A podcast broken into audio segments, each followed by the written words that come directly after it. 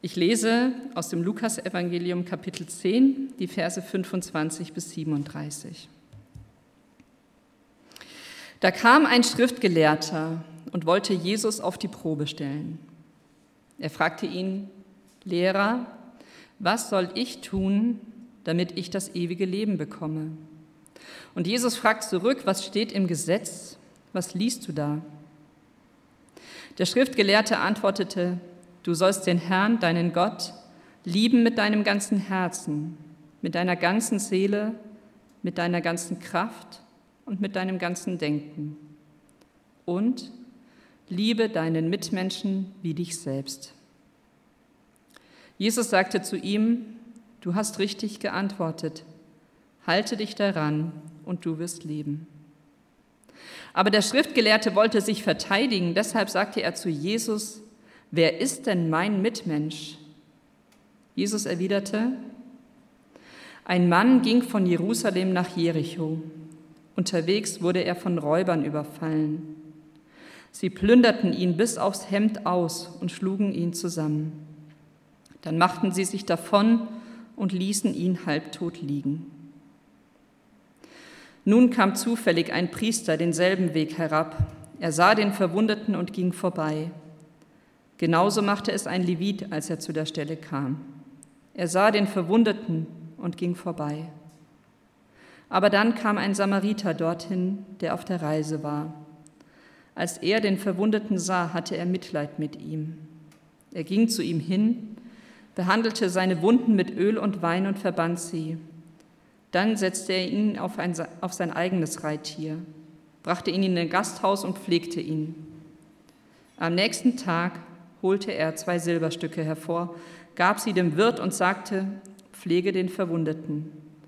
Wenn es mehr kostet, werde ich es dir geben, wenn ich wiederkomme. Was meinst du? Wer von den dreien ist dem Mann, der von den Räubern überfallen wurde, als Mitmensch begegnet? Der Schriftgelehrte antwortete, der Mitleid hatte und sich um ihn gekümmert hat. Da sagte Jesus zu ihm, dann geh und mach es ebenso.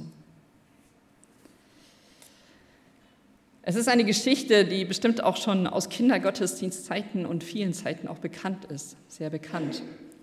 Und trotzdem merke ich, dass dieser Text mich immer wieder neu herausfordert, weil Jesus uns hier eine Botschaft gibt, die in das Leben integriert werden soll, die elementar ist für das Leben in der Nachfolge und dem will ich mit euch heute Morgen nachgehen.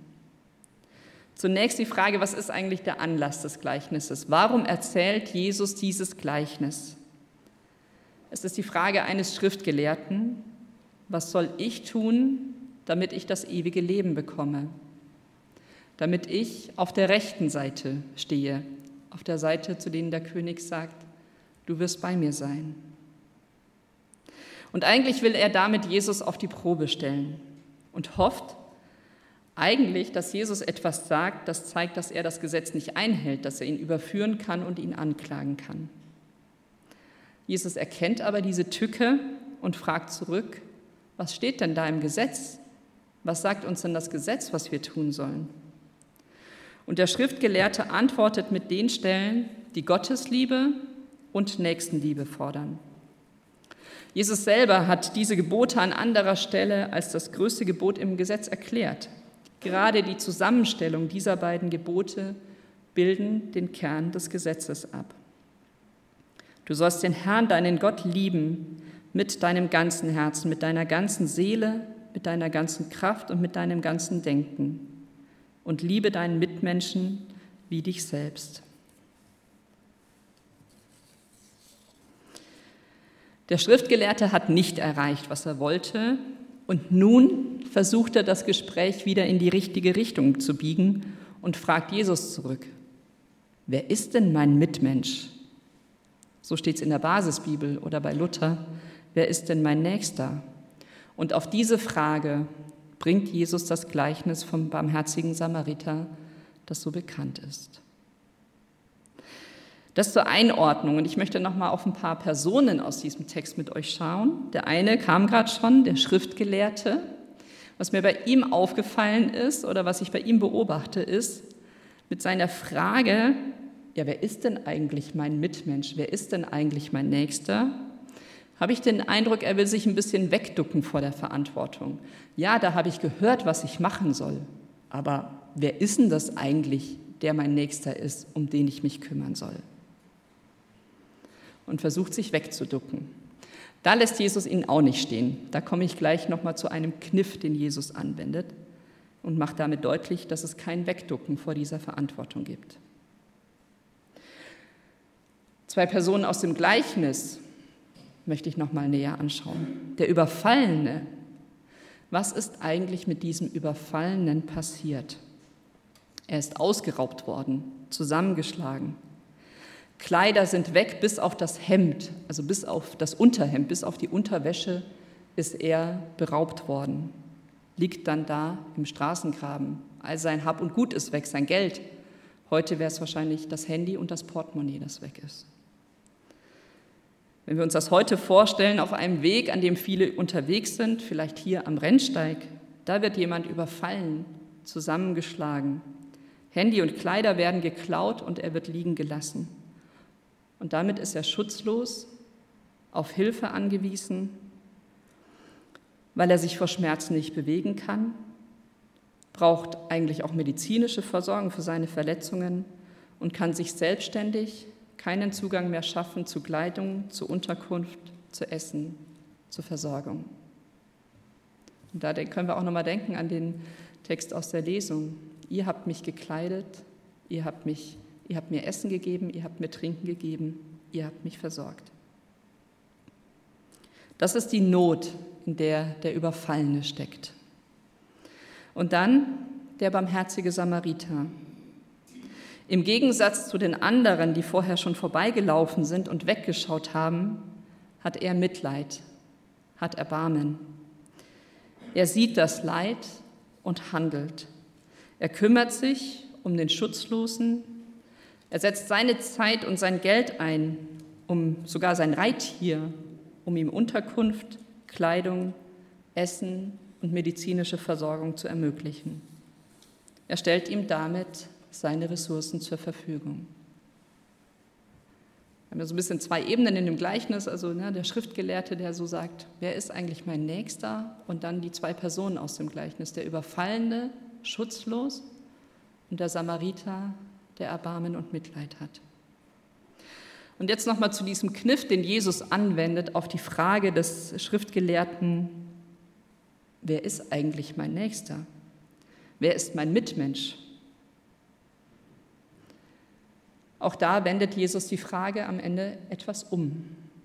Er sagt, am Ende des Gleichnisses stellt er ihm die Frage, wer von den dreien ist dem Mann, der von den Räubern überfallen wurde, als Mitmensch begegnet?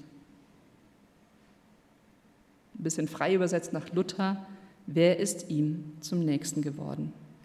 Und ich merke, dass da ein wichtiger Unterschied für mich drinsteckt. Ich kann mich hinstellen und sagen, ja, wer ist eigentlich mein Mitmensch? Wo gibt es eigentlich jemand? Oder ja, wer ist das eigentlich, an den ich das Gebot, das Jesus gibt, anwenden soll? Oder ich kann aktiver fragen, wem kann ich zum Nächsten werden? Wem kann ich als Mitmensch begegnen? Da wird schon mehr Handlung von mir gefordert, als wenn ich nur frage, wer ist mein Nächster? Und das haben wir in dem Video am Anfang gesehen.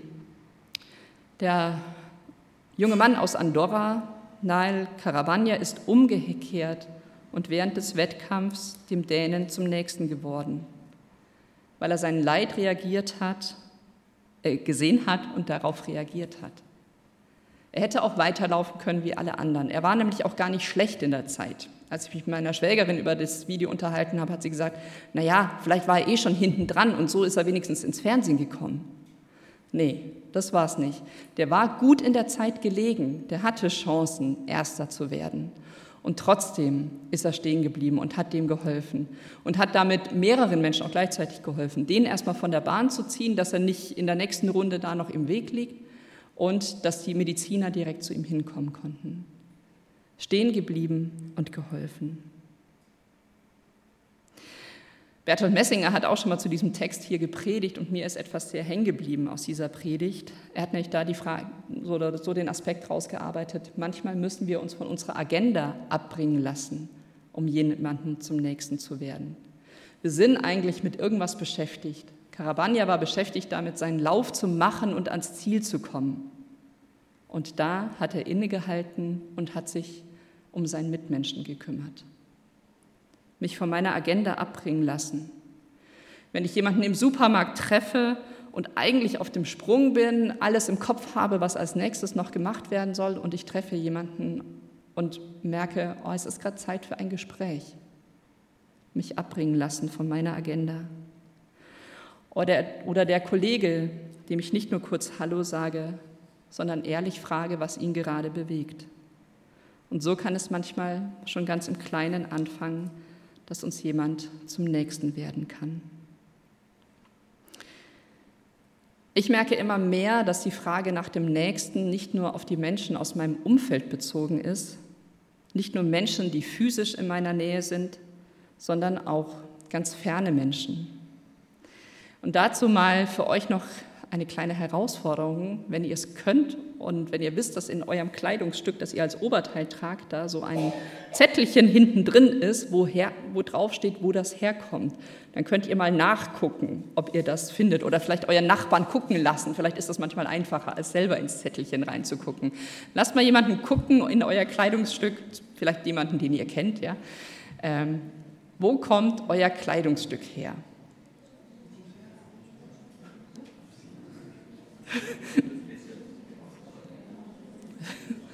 Bei der Jacke geht es vielleicht noch. Ne? Hat jemand schon ein Land gefunden, wo es herkommt, wo es produziert wurde? Dann dürft ihr einfach mal rufen. Ja? Timo, habt ihr was gefunden? Malaysia. Malaysia. Ja? Portugal. Bangladesch, Bulgarien. Ja, ich wollte eigentlich auch heute Morgen nachgucken, ich habe es auch vergessen. Ja, wer wird mir zum Nächsten? Da stehen die Länder, ja, wo, das, wo euer Kleidungsstück produziert wurde. Aber da waren Menschen involviert in der Produktion dieses Kleidungsstücks.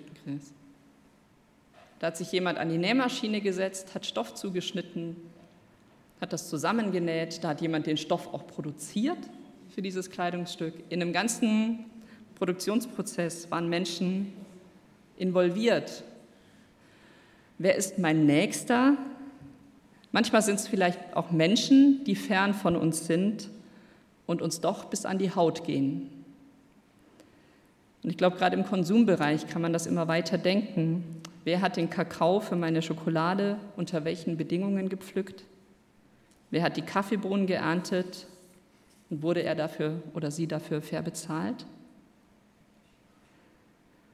Nahe und ferne Menschen. Nahen und fernen Menschen kann ich zur Nächsten werden, wenn ich mich aktiv dieser Frage stelle. Ich habe vorhin die Kennzeichen des Überfallenen ähm, genannt. Und so kann ich mich auch fragen, welche Menschen brauchen medizinische Hilfe, welche Menschen brauchen Nahrung? Welche Menschen brauchen Kleidung? Welche Menschen brauchen eine Unterkunft? Und oft sind dafür geregelte und gerechte entlohnte Arbeitsverhältnisse notwendig. Es sind Grundbedürfnisse, die erfüllt werden müssen.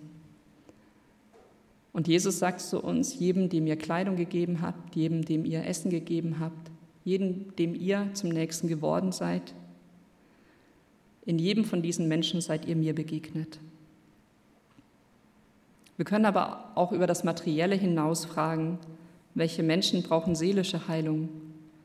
Welche Menschen brauchen meinen Einsatz im Gebet? Ich glaube, dass Nächstenliebe unwahrscheinlich viele Formen annehmen kann. Aber warum stellt sich eigentlich für uns die Frage, wem wir zum Nächsten werden können?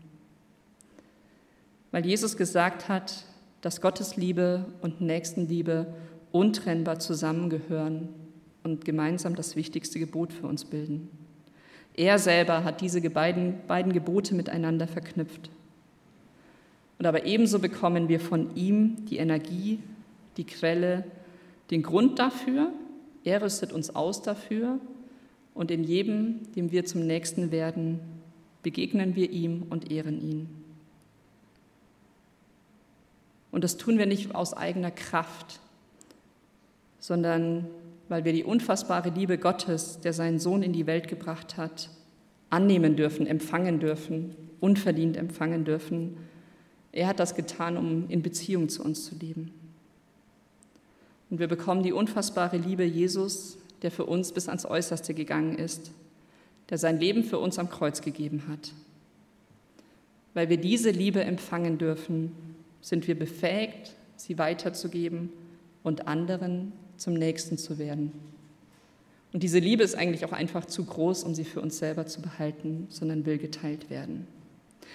Und damit ist das aber kein Katalog von Taten, die erfüllt werden sollen, erfüllt werden müssen, sondern es ist ein Stück eine Haltung, die mein ganzes Leben prägen soll. Wenn ich in diese Welt schaue, dann sehe ich unfassbar viel Armut und Leid, materiell und seelisch. Und wenn ich mir dann die Frage stelle, wem kann ich zum Nächsten werden, dann kann auch leicht ein Gefühl der Überforderung eintreten, weil es so viel gibt, wo man etwas tun kann. Wir dürfen wissen, dass wir nicht allen begegnen können, nicht all diesem Leid begegnen können, nicht alles Leid lindern können. Aber ich hoffe, dass wir uns immer wieder dazu herausfordern zu lassen, das zu tun, was ich kann, mit meinen Ressourcen und mit meinen Möglichkeiten. Und da geht es auch um Zeit und finanzielle Ressourcen. Was kann ich eigentlich? Und ich glaube, ein Weg dahin ist immer wieder auch Gott zu fragen, wo bewegst du mein Herz? Für welche Menschengruppen bewegst du mein Herz? Für wen soll ich beten? Wem soll ich als Nächsten begegnen? Und das will ich tun, weil dadurch mein Glaube Gestalt bekommt, weil das Teil meiner Nachfolge ist weil das meine Nachfolge ausmacht. Und das darf ich wissen, tun in dem Wissen, dass Jesus darüber eine Verheißung ausspricht. Du wirst leben. Amen.